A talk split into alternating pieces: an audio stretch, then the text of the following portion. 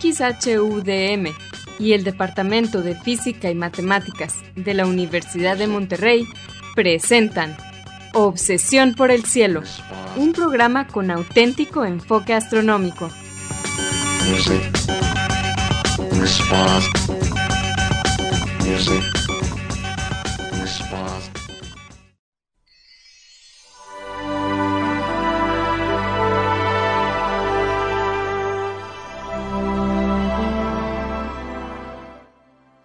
Muy buenas tardes, sean todos bienvenidos a Obsesión por el Cielo, el único programa con enfoque astronómico y de exploración espacial en la ciudad de Monterrey y en la República Mexicana.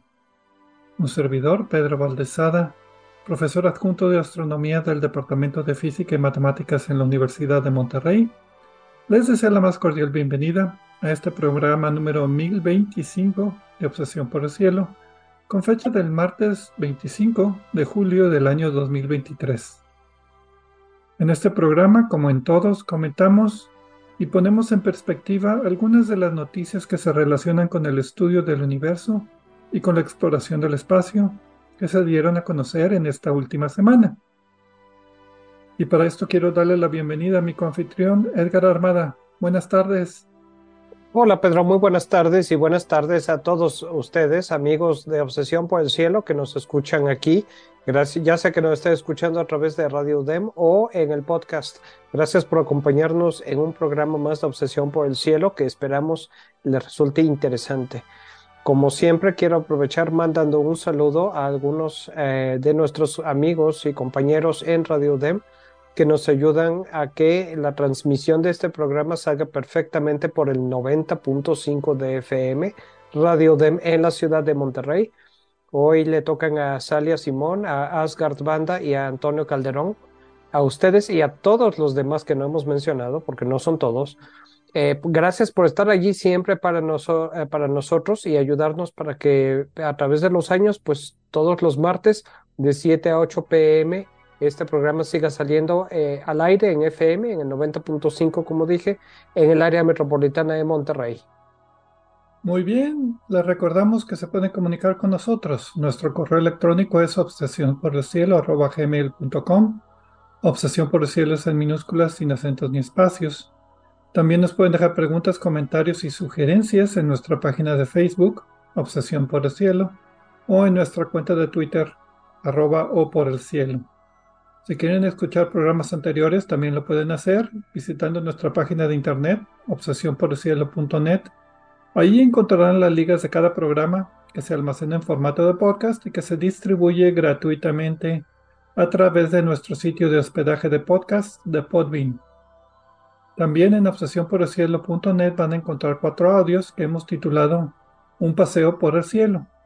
Este fue un proyecto auspiciado por la Unión Astronómica Internacional Consiste de una serie de cuatro audios en, español que describen las constelaciones, sus mitologías y los objetos de interés que encontramos en ellas. Es uno para cada estación del año. Bien, Edgar, ¿cuáles fueron las noticias para esta semana? Pues esta semana, Pedro, vamos a hablar eh, de objetos extraños e inesperados. Vamos a hablar de una estrella que parece que tiene un lado de hidrógeno y otro de helio. No me pidan que entre más detalles porque esto está muy extraño. Y también vamos a hablar de el otro tema. Bueno, eh, tenemos, tenemos una noticia antes, pero ¿cuál es el otro tema, Pedro? Eh, una estrella de neutrones que rota ah, muy lentamente. Sí, una estrella, bueno, no sabemos si es una estrella de neutrones o qué puede ser, pero es un objeto que ha estado rotando eh, a lo largo de veintitantos años, perdón, a lo largo de quince y pico de años que hemos detectado con una periodicidad de 20 minutos. Es un periodo muy raro, 22 minutos más cercano. Pero es un periodo muy raro y no sabemos qué puede estar reproduciendo. Realmente todas las explicaciones son malas. También va a ser un tema muy interesante. De hecho, creo que nos conviene empezar con ese, Pedro, si te parece. Ok. Pero como siempre vamos a comenzar con la sección de Explorando las Estrellas de Loni Pacheco. En esta sección, Loni, que también es el anfitrión del canal de YouTube de Cielos Despejados, vayan a verlo, nos platica sobre los eventos astronómicos más vistosos que observaremos en el cielo en esta siguiente semana. Adelante, Loni.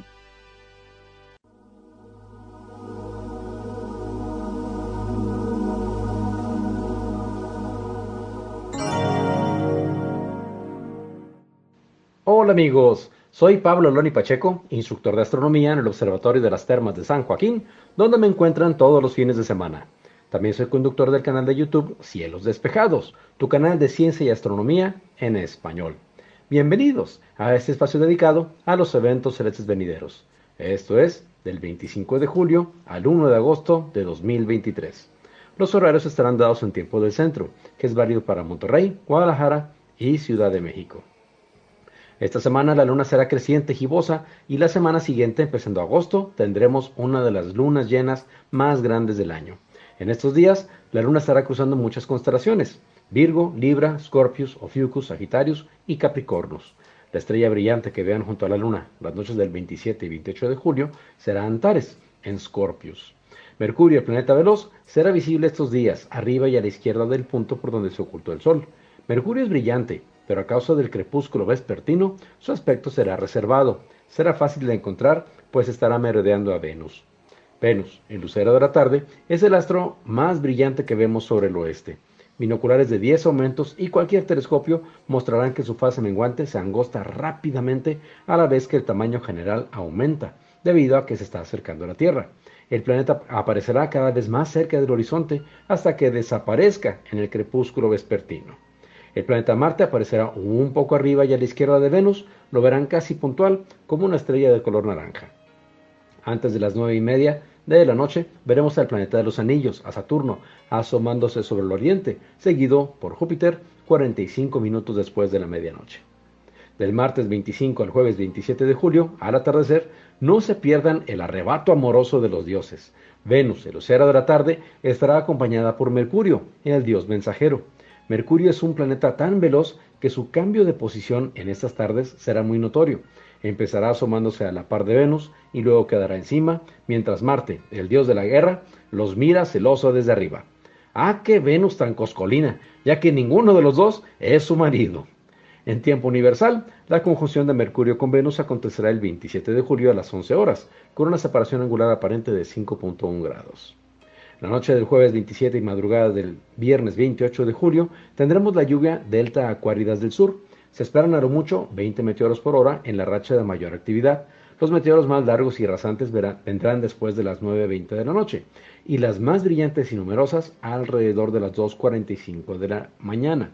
Pero es necesario estar atentos varias horas para presenciar cualquier ráfaga de actividad intensa. Es indispensable observar desde un sitio oscuro y alejado de la ciudad. Los meteoros aparecerán en cualquier parte del cielo, alejándose de la constelación Aquarius. Las partículas estarán cruzando la atmósfera a una velocidad de 41 kilómetros por segundo. Su aspecto será generalmente amarillento, la mayoría muy débiles, que a diferencia de otras lluvias, se podrán contar más meteoros en binoculares o telescopios de campo amplio.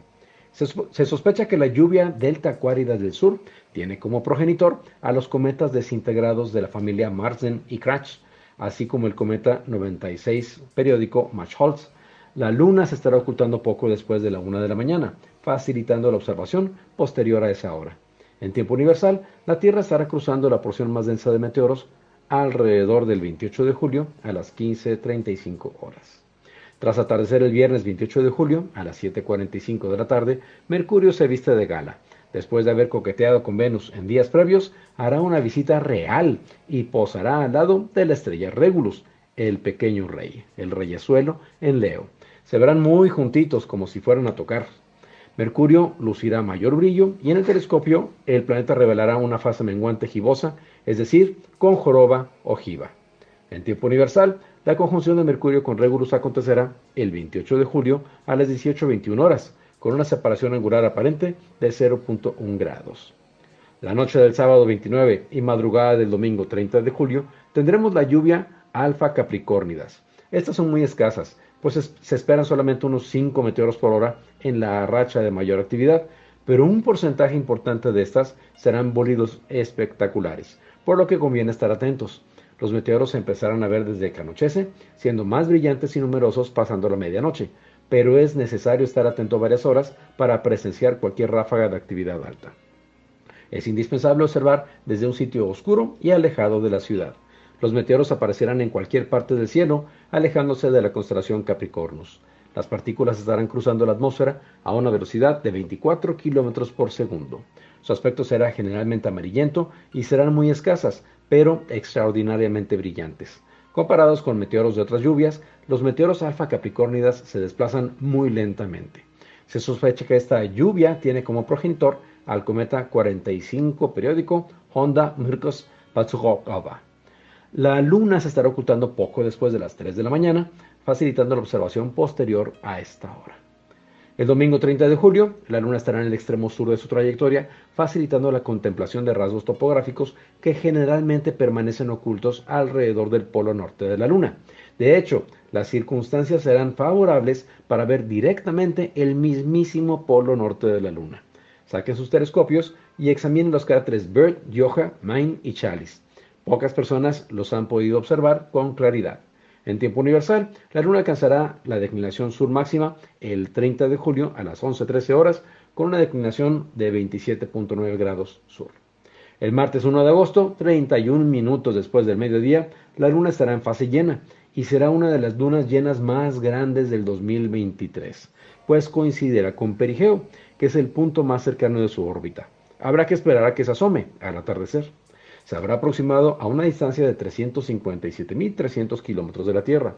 Agosto tendrá dos lunas llenas y la que le sigue, el 30 de agosto, estará aún más cerca, si bien la diferencia no será perceptible a simple vista. En tiempo universal, la luna alcanzará su fase llena el 1 de agosto a las 18.31 horas y el perigeo lunar a las 5.52 horas del 2 de agosto. Mi fanpage en Facebook es Diagonal Divulgador de Astronomía, seguido y sin espacios. Les recomiendo también darse una vuelta por la página de la Sociedad Astronómica Montana. Los espero la próxima semana en Explorando las Estrellas con Loni Pacheco. Yo como siempre agradezco su amable atención y les deseo cielos despejados.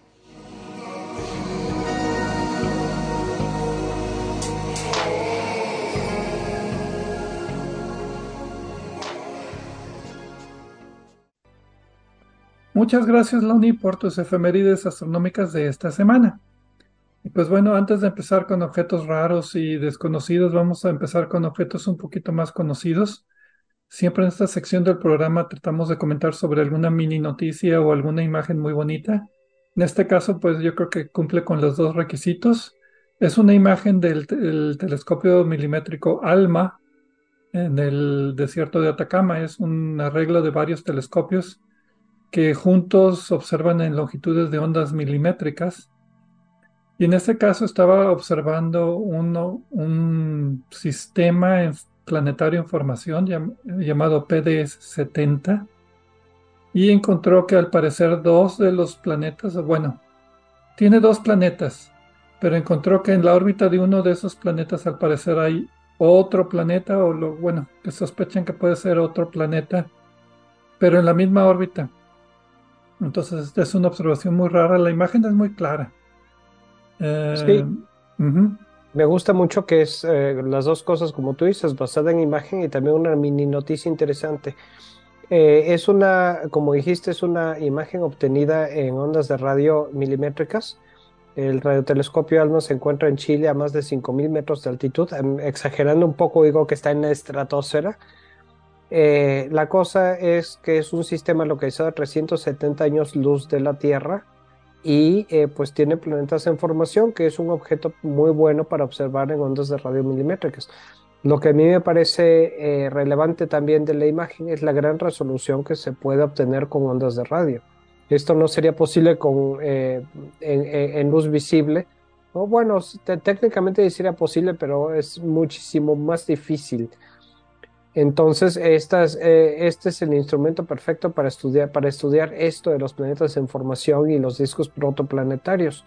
En este caso, eh, hay un disco circunestelar de polvo, pero eh, rodeando la estrella, pero adentro de ese circo que brilla mucho, mucho, hay en aparentemente a la misma distancia de la estrella central dos globitos como de polvo y eso es de hecho polvo eh, que se piensa que puede eventualmente terminar por formar un planeta. Los autores señalan que posiblemente sea un objeto más pequeño que un planeta, como algunos de los asteroides más grandes de aquí de nuestro sistema solar. Pero la cosa aquí es que hay dos eh, en la misma órbita.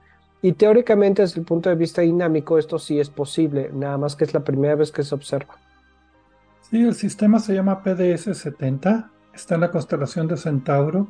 Es una estrella joven de 5.4 millones de años de antigüedad y el disco protoplanetario pues sigue en formación. Entonces, es, en la imagen se ve la estrella en el centro, se ve un hueco donde están los dos, bueno, tres planetas uno de ellos, el más cercano, es eh, PDS-70b. Se encuentra a 22 unidades astronómicas, que es más o menos la distancia de Urano al Sol. Eh, ese es el que tiene la compañera y, los autores dicen que está en el punto lagrangiano L5, que significa que está en la misma órbita pero 60 grados adelante. En nuestro sistema solar vemos esto con Júpiter y lo que se llaman los asteroides troyanos. Son asteroides que están en la misma órbita de Júpiter, adelante o atrás, 60 grados, en lo que se llaman estas órbitas lagrangianas, son órbitas estables, donde puedes almacenar materia.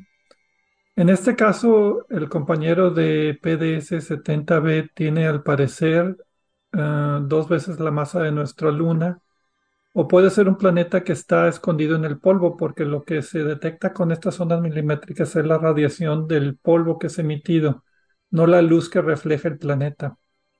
Entonces, por eso es un poquito inseguro. Puede ser una nube de polvo con un planeta adentro o nada más puede ser la nube de polvo con protoplanetas o asteroides adentro. Ya se había descubierto en el 2026, perdón, en el 2000 Ahí se me fue. Ahí no lo apunté. Pero bueno, ya se habían descubierto los dos planetas, PDS-70b y 70c. 70c está a 34 unidades astronómicas, está más largo. Es el que está en la orillita del disco exterior del material protoplanetario, que todavía no ha sido limpiado. Y los autores dicen que pues lo que hay que esperar es a que se muevan los planetas para confirmar que sí estén en la misma órbita o que no sea una ilusión óptica. Pues sí, y una cosa que también hay que mencionar, me parece útil, es que los autores obtuvieron estos resultados trabajando con imágenes que ya estaban archivadas y disponibles al público. Eh, y siempre, siempre estamos guardando todo lo que, toda, toda la información porque luego se pueden sacar estudios útiles con nuevas técnicas o buscar algo que se descubre eh, y que podría haber sido observado antes para tener más información. Eh, y este es el caso de la información que, se, que, ya estaba archivada. Como ya hemos mencionado otras veces, está disponible públicamente, nada más que hay que saber cómo, cómo eh, aprovecharla, ¿no? No son fotos bonitas así, porque tienen, está guardada de manera que guarde todos los datos. Entonces requiere procesamiento y ese sí lo tiene que hacer uno. Y esa es también otra razón para guardar los datos originales, porque puede haber nuevas técnicas de procesamiento mejores que las anteriores y se pueden re reducir los datos para sacar mayor detalle. También se ha hecho eso. Pues sí, entonces, como tú dices, me gustó mucho porque es, y coincidimos, Pedro, en la selección de esta, tú y yo. coincidimos en toda esta semana para variar. Eso es cierto, raro en nosotros, pero bueno. Bueno, vamos a coincidir en ir a una pausa y regresamos.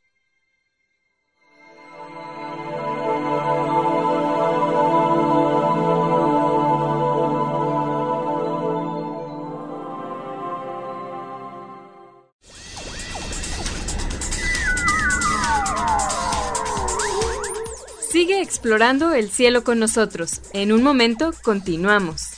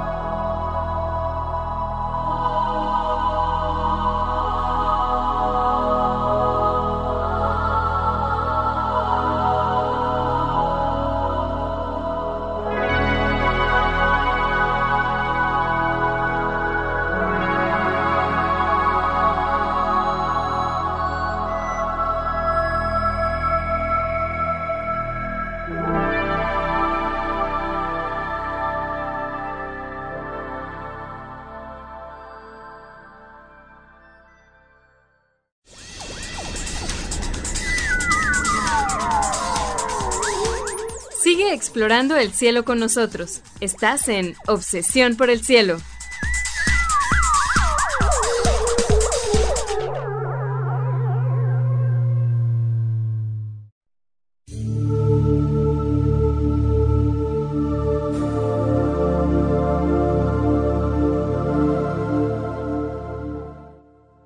Regresamos a Obsesión por el Cielo con las noticias astronómicas de esta semana.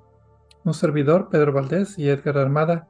En la primera parte del programa presentamos dijimos una introducción, dimos una introducción de una imagen que muestra dos planetas en una, dos protoplanetas diría yo, en una misma órbita una imagen del, radiotelescopio o el telescopio milimétrico ALMA del desierto de Atacama.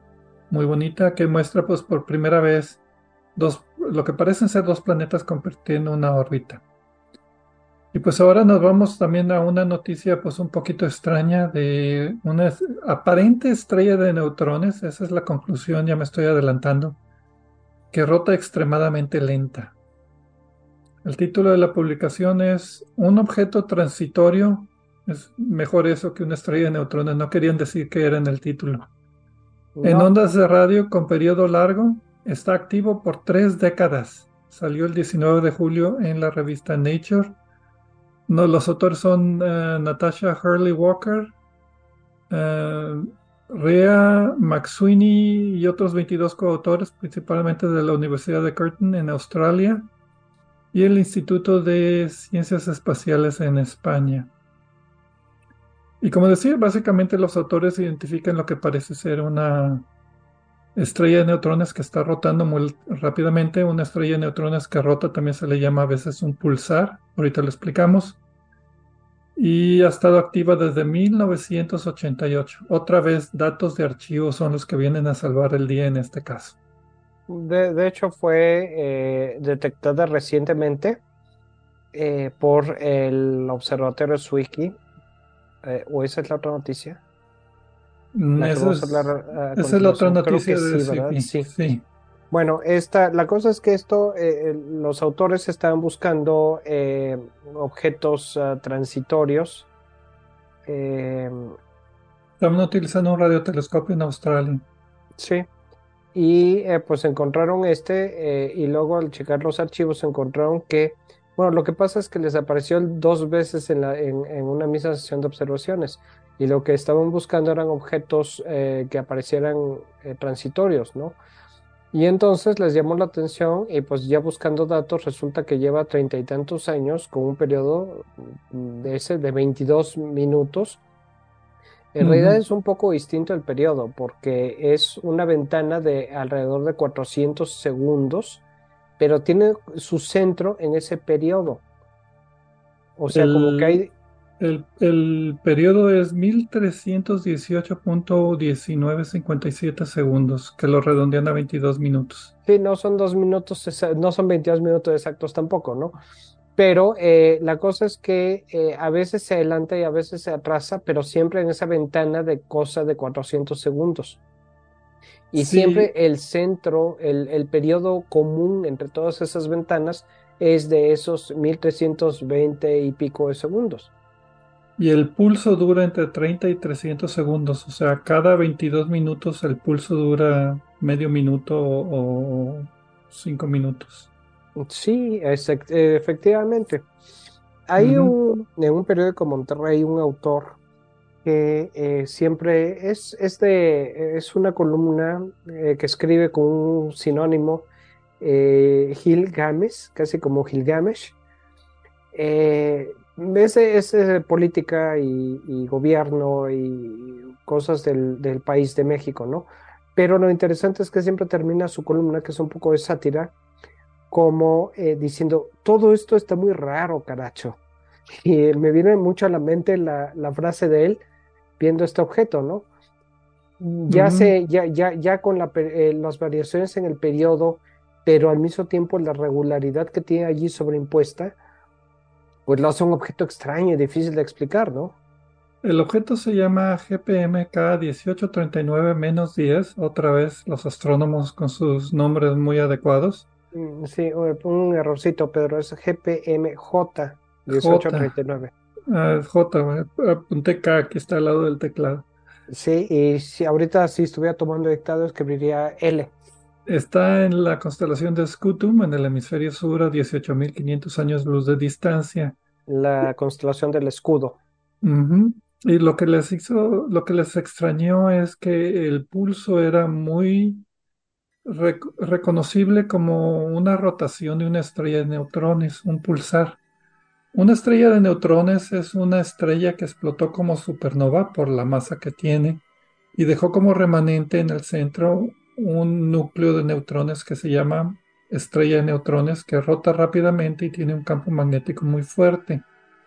Las rotaciones son normalmente de segundos o milisegundos y a eso se les llaman pulsares porque cada vez que está rotando, el campo magnético apunta hacia nosotros, digámoslo así, y, el campo magnético es tan intenso que la materia se amontona en los polos magnéticos y ahí es donde el, objeto es muy brillante en todo tipo de longitudes de ondas. Entonces, si está rotando y ese polo magnético apunta hacia la Tierra, pues cada rotación parece que se prende y se apaga.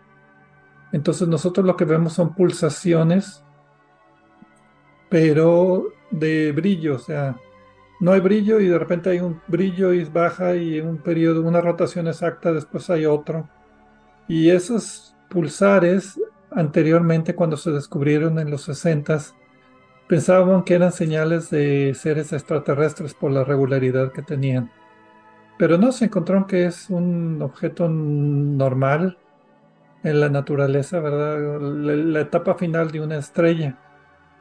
Pero como decía, son segundos o milisegundos, entonces aquí lo raro es que son minutos. El problema es que los pulsares tradicionales formados por estrellas de neutrones como las que describes necesitan estar girando muy rápido para producir los campos magnéticos que pueden generar estas, la energía necesaria para estas, estas emisiones. Entonces, eh, por una parte tenemos eh, que 22 minutos, redondeando, es un periodo muy corto, muy largo para este tipo de objetos. Y por otra parte, eh, pues normalmente estos objetos con el tiempo van perdiendo, van perdiendo velocidad de rotación y pues eventualmente terminan por ya no emitir esto, ¿no? Otra opción era de que eran magnetares. Magnetares son estrellas de neutrones con un campo magnético extremadamente lento. El campo magnético interactuando con el material alrededor es lo que eh, alenta la rotación de estos objetos. Entonces los magnetares tienden a, tienden a tener rotaciones más lentas que los pulsares. Pero también los magnetares tienen destellos muy intensos destellos que no son necesariamente regulares, que no tienen que ver con la rotación, tienen que ver con la acumulación de masa que, que se detona y se abrillanta. ¿Ok?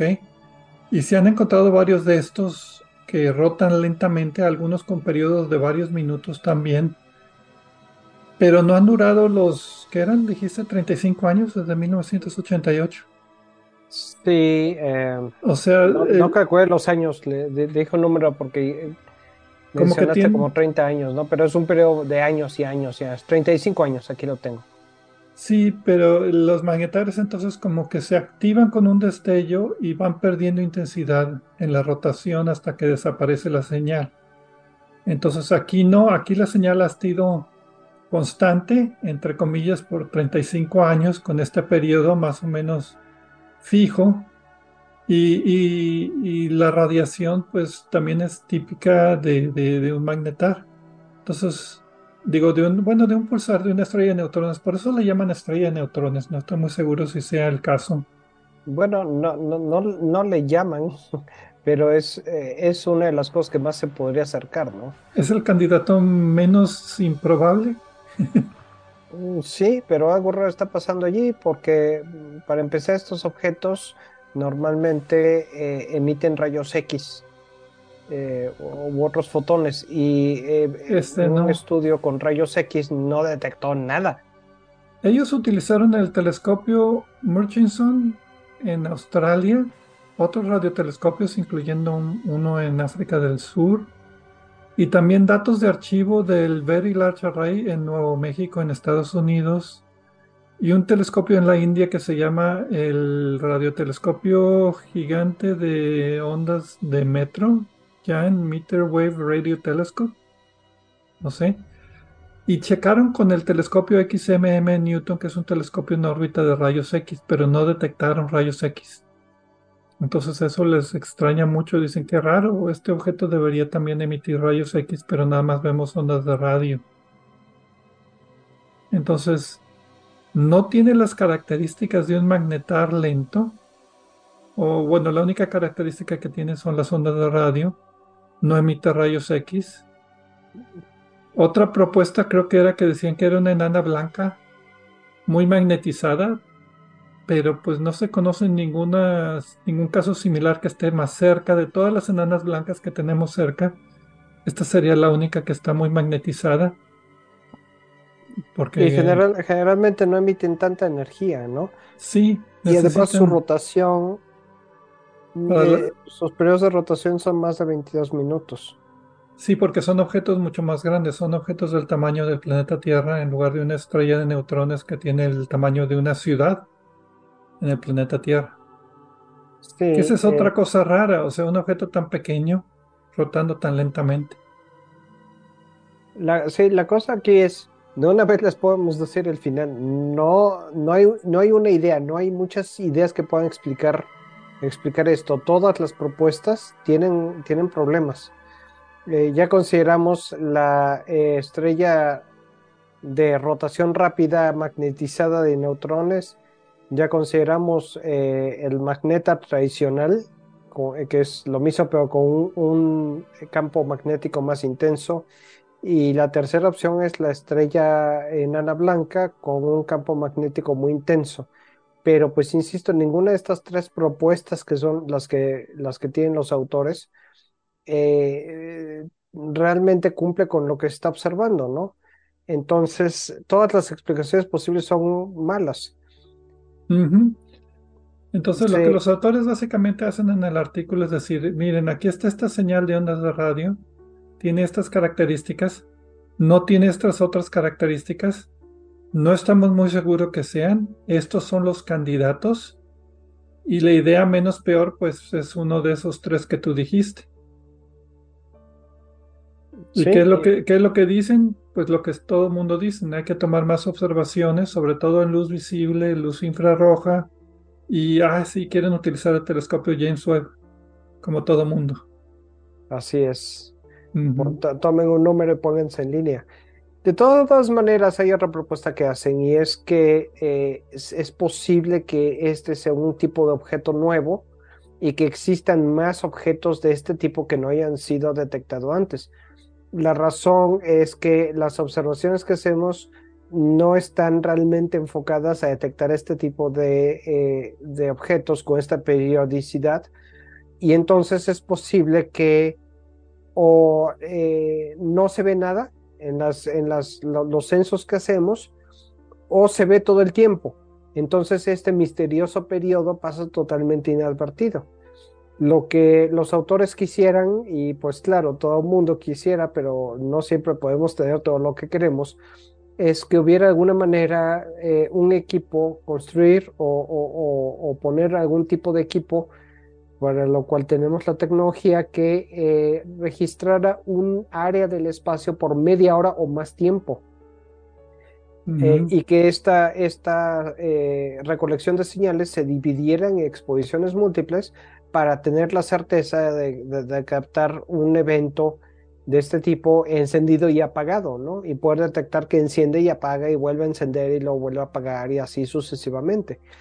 Otra posibilidad, coincidente con lo que tú dices, es el, mejorar la, precisión de la localización de GPMJ 1839-10 para tratar de ver si hay algo interesante que se detecte en otras longitudes de onda con otros instrumentos y que pueda dar algunas pistas adicionales de, que permita explicarte de qué se trata, ¿no?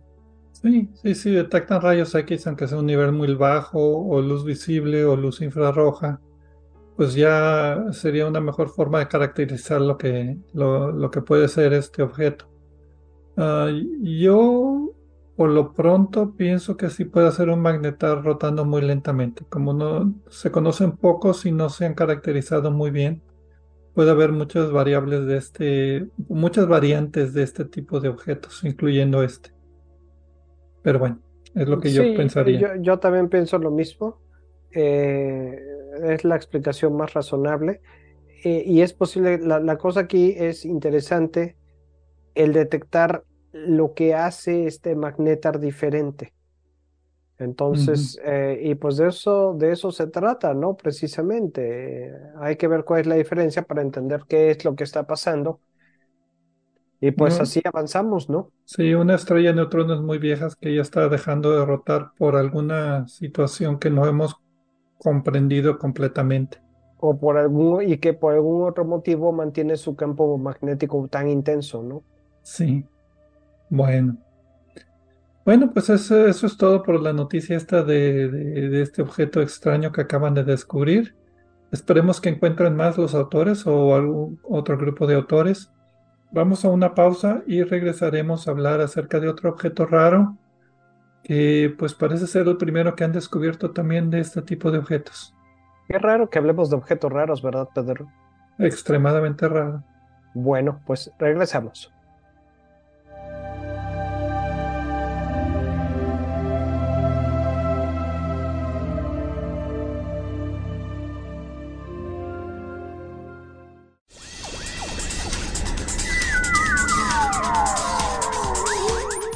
Sigue explorando el cielo con nosotros. En un momento continuamos.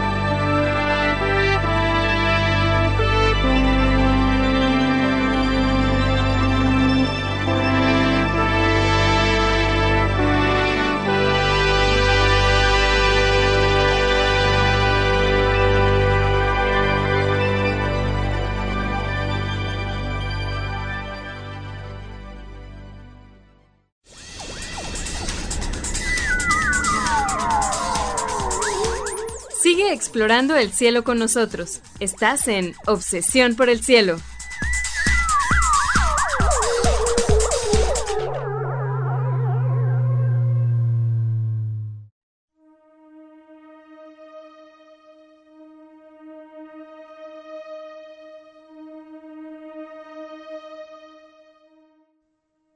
Regresamos a Obsesión por el Cielo con las noticias astronómicas de esta semana.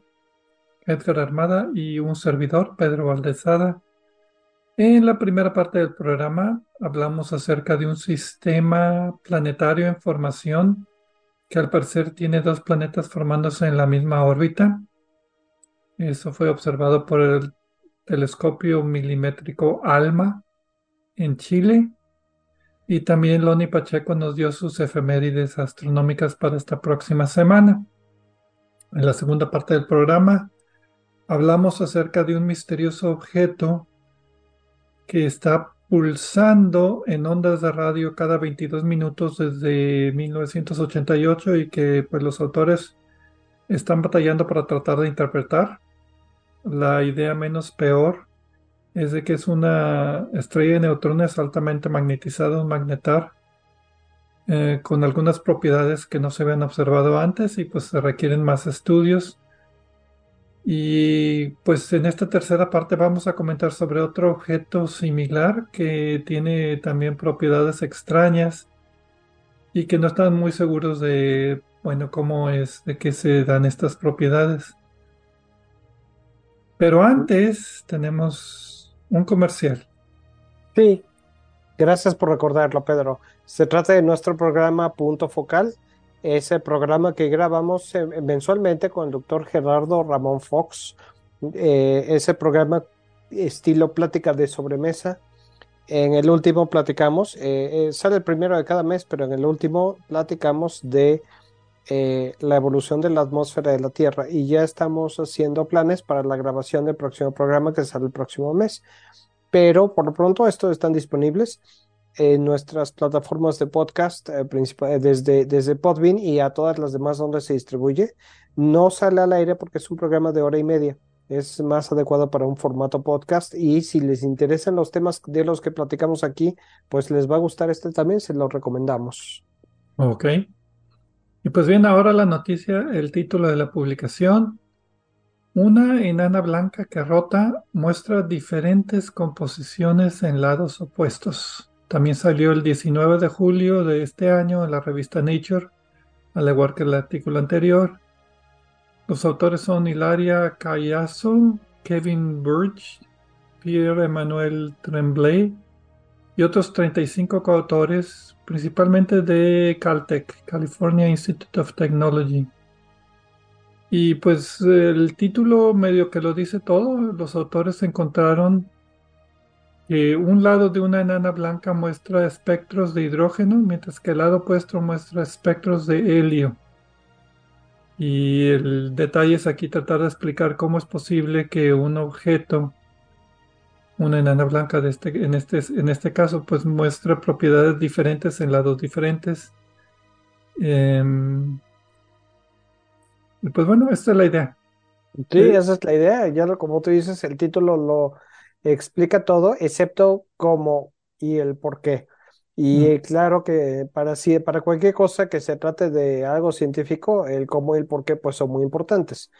Empecemos por el principio. Una estrella enana blanca básicamente es lo que queda de una estrella de cierta masa después de que acaba de fusionar los, los materiales que usualmente fusiona, empezando por la fusión del hidrógeno eh, de que se forman normalmente las estrellas en un principio en helio.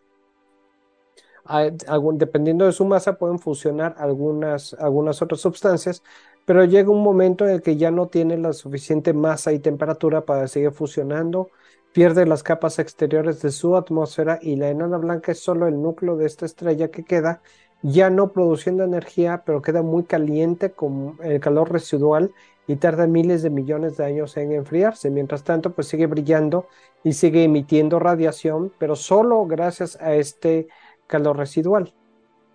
Si quieren saber más de enanas blancas, tenemos el programa 469 de Obsesión por el Cielo, el 28 de agosto del 2012. Ahí hablamos un poco más de detalle acerca de cómo son estas estrellas. Nuestro Sol, por ejemplo, va a llegar a ser una enana blanca cuando termine su fusión de helio en carbón y en oxígeno, porque ya no tiene suficiente masa para tener otras fusiones. Las enanas blancas, a diferencia de las estrellas de neutrones, tienen el tamaño de un planeta como terrestre, como la Tierra, como Venus, y, la masa más o menos como una fracción del Sol o a veces en enanas blancas más grandes, una masa solar.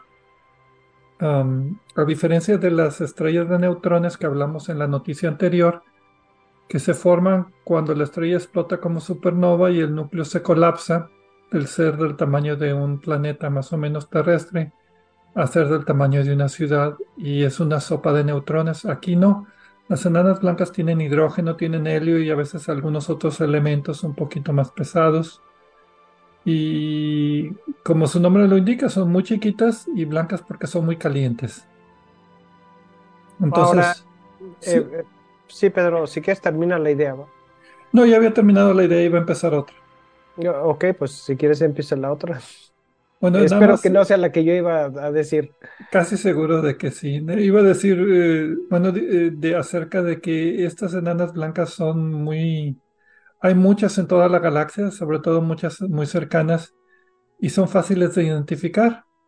En este caso, el Zwicky Transient Facility, que es un telescopio que está en el Monte Palomar, está observando el cielo constantemente buscando este tipo de objetos y hay un programa para encontrar este tipo de enanas blancas y caracterizarlas. Y fue como se encontró esta enana blanca. ¿Esa era la noticia que ibas, esa era la idea que ibas a decir? No sé, ya se me olvidó, creo que no. Ok. De todas maneras, este objeto es el que yo me confundí en la parte anterior del programa. Este es el que fue detectado originalmente con el instrumento SFIKI de detección de transitorios, de eventos eh, eh, transitorios que encienden y luego ya no están. Eh, después, Calazzo y otros de los investigadores lo investigaron con el instrumento Quimera en el Monte Palomar y también con el instrumento Hypercam en el Gran Telescopio de las Canarias en las Islas Canarias en España. Y lo que encontraron es que la estrella, eh, la, enana, blanca, está rotando sobre su eje, como normalmente son las rotaciones, cada 15 minutos. Muy bien, hasta aquí. El problema es que el espectro dice que uno de los lados está compuesto de hidrógeno, mientras que el otro lado está compuesto de helio. Y aquí está, eh, está eh, la cosa extraña, porque lo lógico de esperar es primero que fuera más homogéneo y segundo que eh, terminara por mezclarse y que, y que no, no hubiera esta, esta diferencia. Como un paréntesis, de un modo acertado, en mi opinión, los autores le nombraron a esta estrella Jano, que es en la mitología romana el dios de las puertas, los comienzos y los finales. Todo eso suena muy profundo, pero el punto aquí es que tradicionalmente es representado como eh, dos caras opuestas, dos rostros opuestos, uno mirando eh, en una dirección y el otro en donde estaría la nuca mirando en la otra dirección. También se le ha, se le ha dicho que es el dios de la transición. Entonces, pues creo que es muy, muy adecuado. No es un nombre oficial, nada más lo utilizan para su eh, publicación y me gusta, me gusta. Creo que le acertaron. Sí, porque el nombre original es ZTF por Zwicky Transient Facility J1901 más 1458. Fue observado originalmente en el 2019, está en la constelación de Aquila, el águila, en la Vía Láctea. Está a 130 años luz de distancia, relativamente cerca. Se piensa que tenga unos 100 millones de años de antigüedad, o sea, desde que se convirtió en enana blanca y tiene 1.35 veces la masa del Sol y un radio de 2.140 kilómetros. Entonces, todo eso se caracterizó con los instrumentos que tú mencionaste.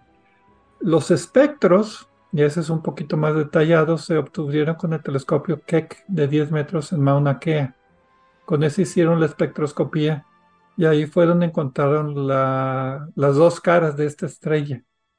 Una que tiene hidrógeno y otra que tiene helio y de ahí el problema de tratar de explicarla, porque estos objetos pues se consideran homogéneos. ¿Cómo es que una parte tenga, bueno, para principiar la espectroscopía solamente te dice lo que hay en la superficie o en el gas que está arriba de la superficie de la estrella enana blanca.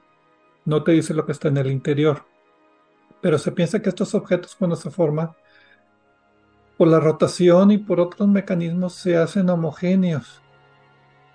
Entonces aquí el, reto es tratar de explicar cómo es de que después de, bueno, siete minutos ya cuando rotó media rotación, tengo un espectro completamente diferente de, bueno, por lo menos es de helio, no, no de carbono, de oxígeno, de algo más raro. Pues sí, hay que decir, eh, Hilaria Callazzo y su grupo estaban buscando eh, estrellas, ah, bueno, no puedo decir que de este tipo, pero estaban buscando eh, enanas blancas. Enanas blancas altamente magnetizadas. Eh, y eso pues también hace pensar eh, que el magnetismo puede ser un factor. Pero una posibilidad que han presentado los autores es que las enanas blancas, bueno, teóricamente las, las enanas blancas a veces tienen una estructura como una como las capas de una cebolla y por densidad simplemente y también por la, por la, forma en la que se generan estos elementos, e, es razonable pensar que el hidrógeno va a estar más cerca de la superficie y el helio va a estar justo debajo. Y como tú dices en los espectros, pues vemos lo que está debajo. Entonces, lo que, lo que ellos piensan es que la estrella puede estar eh, haciendo, eh, pasando en una transición normal en la evolución de enanas blancas, en las cuales eh, es el, eh, primero el hidrógeno domine y luego el helio termina por dominar en la superficie. y proponen que puede estar, puede ser que por casualidad y por suerte agarramos a una estrella enana blanca justo pasando de, esta, de, de, de esto en transición de una etapa a la otra. Y el proceso que tú mencionas se llama diferenciación, cuando el material pesado se va hacia el fondo. Entonces el, hidrógeno inicialmente estaría en la superficie, pero conforme se, se enfría la enana blanca con el tiempo, eh, se empieza a mezclar un poquito más, lo empieza a salir lo que está adentro, empieza a mezclarse con lo que está afuera. Y lo que los autores sugieren, y como siempre, el campo, si, si no tienes una explicación razonable, eh, el campo magnético siempre es una muy buena forma de echarle la culpa a algún fenómeno físico. Entonces aquí dicen que eh, lo que puede pasar es que el campo magnético está haciendo que se segregue el hidrógeno del helio en la superficie. Y por eso lo vemos nada más en un lado. Ok. En lugar de, que esté mezclado. El, mecanismo, aunque es eh, mediado magnéticamente, eh, la idea es que sea algo, similar a que se forme un hidrógeno de océano sobre la superficie dominada por helio. Algo parecido a eh, lo, que se ve, en Marte, donde hay regiones que se piensa que pudieron en épocas muy remotas haber estado cubiertas por un océano, si es que alguna vez hubo suficiente agua para eso, o como se ve aquí en la Tierra, donde hay, hay eh, zonas como el Océano Pacífico que casi cubren un hemisferio completo. Nada más que esto, en el caso de la enana blanca, es mediado magnéticamente. Y a mm. veces eh, no es que el magnetismo sea algo así como una explicación fácil, como decir es magia y ya para fenómenos extraños de este tipo. Simplemente es algo que por un motivo u otro eh, a veces se piensa eh, que no, puede, no tiene mucha influencia sobre un fenómeno que se está modelando y luego es cuando encontramos casos, casos extraños como este que vemos que hay que, que falta un ingrediente y el magnetismo es el que casi siempre se deja fuera. Entonces, eh, creo que es una buena explicación y además son objetos que sí tienen magnetismo intenso en general. Entonces, no, no es descabellado, ¿no? Sí, es más razonable que el otro, la otra noticia que era un poco más difícil caracterizarlo. Aquí está bien caracterizado que es una enana blanca y, el problema es ver, bueno, que, cuál es la diferencia entre esta enana blanca y todas las demás. Y, pues esta idea del que el campo magnético segrega o previene el mezclado del hidrógeno con el helio y que por la rotación y el ángulo que nosotros vemos ah, de la enana blanca, ¿cómo lo puedo decir? O sea, el eje de rotación y el eje del campo magnético son diferentes entonces la combinación de entre el eje de rota, de la inclinación del eje de rotación y la inclinación del campo magnético puede hacer que desde la Tierra se ve una parte donde el campo magnético es muy intenso y ahí es donde se previene el mezclado y se ve el hidrógeno y después de media rotación pues se ve la otra parte que el campo magnético no es tan intenso y sí permite la rotación. Pero como tú dices, es una transición pues eh, que no se ha observado en ninguna otra estrella enana blanca, entonces, qué suerte, ¿verdad? Eh, pues sí, sí es que es eso. Ahora, eh, los campos magnéticos en los libros de texto siempre son simétricos. En la vida real generalmente no pueden no ser tan bonitos y menos si estamos hablando de objetos extremos como estos. Bueno, como primera aproximación, pero aquí ya parece ser una aproximación ya más detallada. Sí, me deja más satisfecho que las explicaciones para la noticia anterior. Y pues como siempre, para trabajo futuro sería encontrar más de estos objetos con otros telescopios que hagan eh, catastros similares de enanas blancas hasta caracterizar otra con estas propiedades. Eh, ya para terminar, Pedro, el magnetismo no solo, eh, también influenciaría la convección. Entonces, eh, eh, eh, tenemos que pensar, y creo que no lo enfatizamos lo suficiente, en más de una dimensión, ¿no? No nada más en la superficie. Muy bien. Bueno, y se nos acabó el tiempo aquí en Obsesión por el Cielo. Muchas gracias a todos por escucharnos en esta semana. Nos vemos la próxima semana.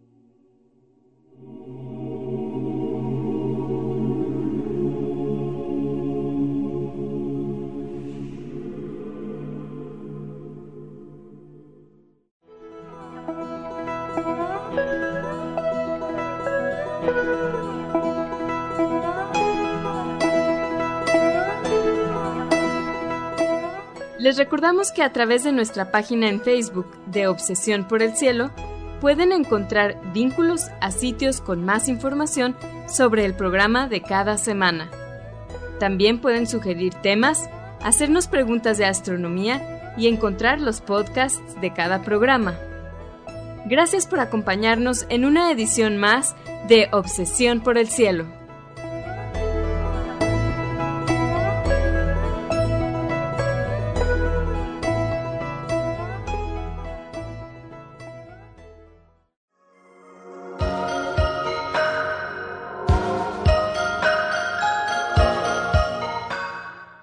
Sintonizas XHUDEM 90.5 frecuencia modulada, 3000 watts de potencia, transmitiendo desde el Laboratorio de Medios de la Universidad de Monterrey. Avenida Morones Prieto 4500 Poniente, Colonia Jesús M. Garza, San Pedro Garza García, Nuevo León, México. Radio UDEM 90.5